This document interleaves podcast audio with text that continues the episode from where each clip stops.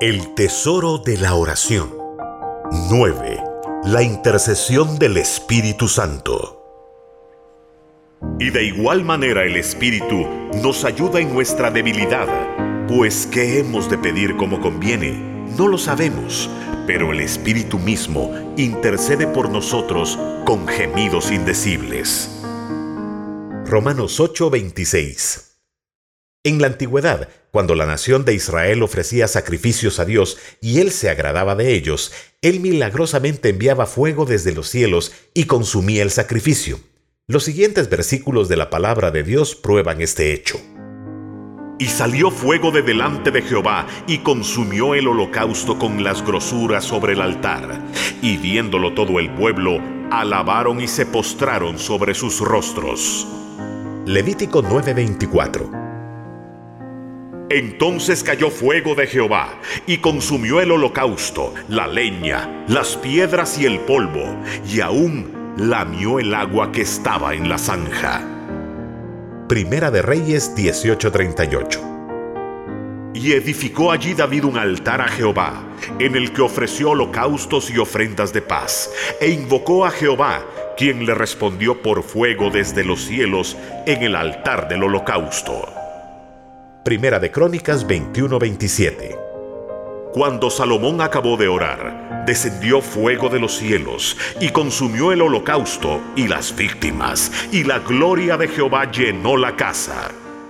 Segunda de Crónicas 7:1 Más adelante, cuando Jesucristo, el Cordero de Dios, ofreció su vida en la cruz del Calvario en sacrificio por nuestros pecados y para nuestra santificación, Dios el Padre vio con agrado el sacrificio de su Hijo, y envió desde los cielos su Espíritu Santo. Este vino como lenguas de fuego que se posaron sobre los 120 discípulos que se encontraban reunidos en el aposento alto. Hechos 2.1.4. Ellos fueron bautizados en Espíritu Santo y fuego, tal y como lo había predicho Juan el Bautista. Yo a la verdad os bautizo en agua para arrepentimiento, pero el que viene tras mí, cuyo calzado yo no soy digno de llevar, es más poderoso que yo. Él os bautizará en Espíritu Santo y fuego. Mateo 3:11 El resultado inmediato de esta experiencia en el aposento alto fue que todos hablaron en una lengua o un idioma desconocido, no aprendido. De la misma manera, nosotros hoy después de ser salvos, habiendo creído en el sacrificio de Jesucristo y habiéndonos apropiado de su sangre, podemos y debemos recibir la experiencia del bautismo con el Espíritu Santo y fuego.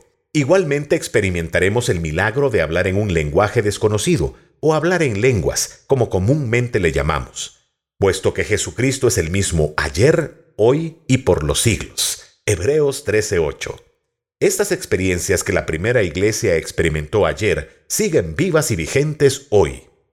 Este fuego y este don de hablar en lenguas tienen un propósito múltiple. Es más, existen diversos géneros de lenguas.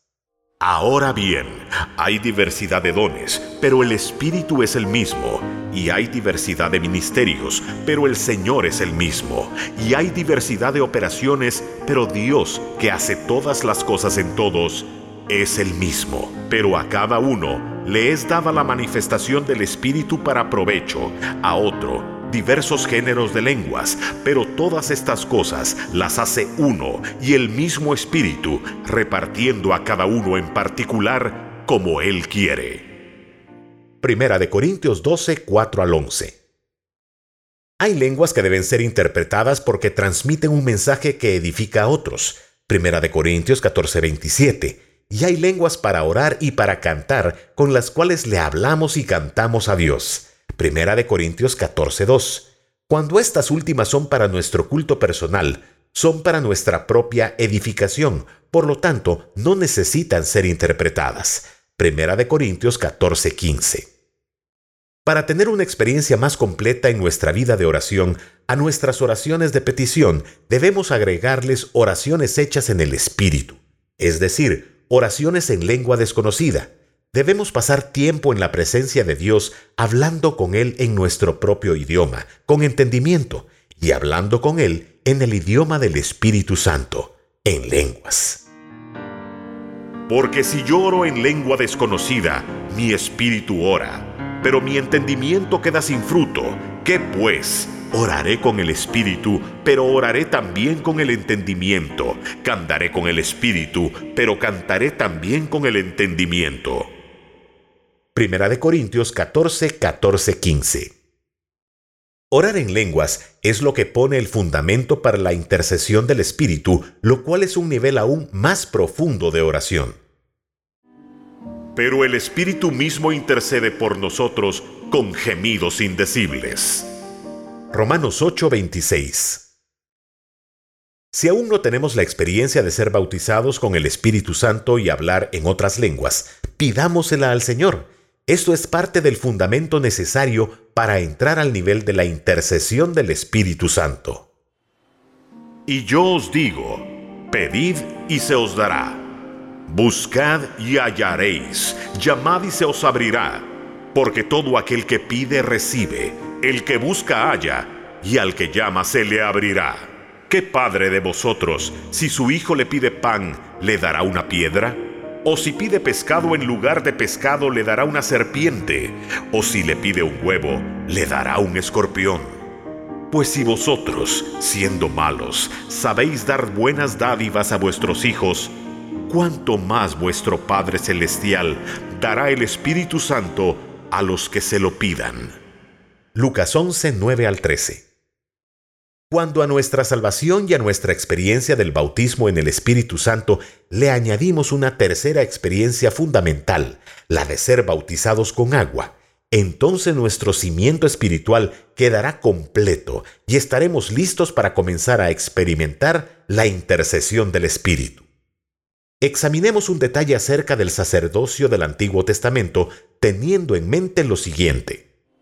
Toda la escritura es inspirada por Dios y útil para enseñar, para redarguir, para corregir, para instruir en justicia, a fin de que el hombre de Dios sea perfecto, eternamente preparado para toda buena obra. Segunda de Timoteo 3, 16, 17. Para cumplir con su ministerio, los sacerdotes debían ser vestidos de ropas especiales. Éxodo capítulo 28. En estas vestiduras, ellos eran consagrados para cumplir con su ministerio, el cual incluía quemar el incienso en el lugar santo del tabernáculo. Ya hemos visto que quemar el incienso representa la acción de orar. Suba mi oración como el incienso, el don de mis manos como la ofrenda de la tarde. Salmo 141.2 antes de ser vestidos y de quedar consagrados, Aarón y sus hijos debían ser lavados completamente o por así decir, bautizados con agua. Éxodo 29:4. El agua que se encontraba en la fuente de bronce o lavacro con la que ellos eran bautizados no era agua cualquiera, era agua proveniente de la roca que los seguía, la cual era Cristo. Y todos bebieron la misma bebida espiritual porque bebían de la roca espiritual que los seguía, y la roca era Cristo.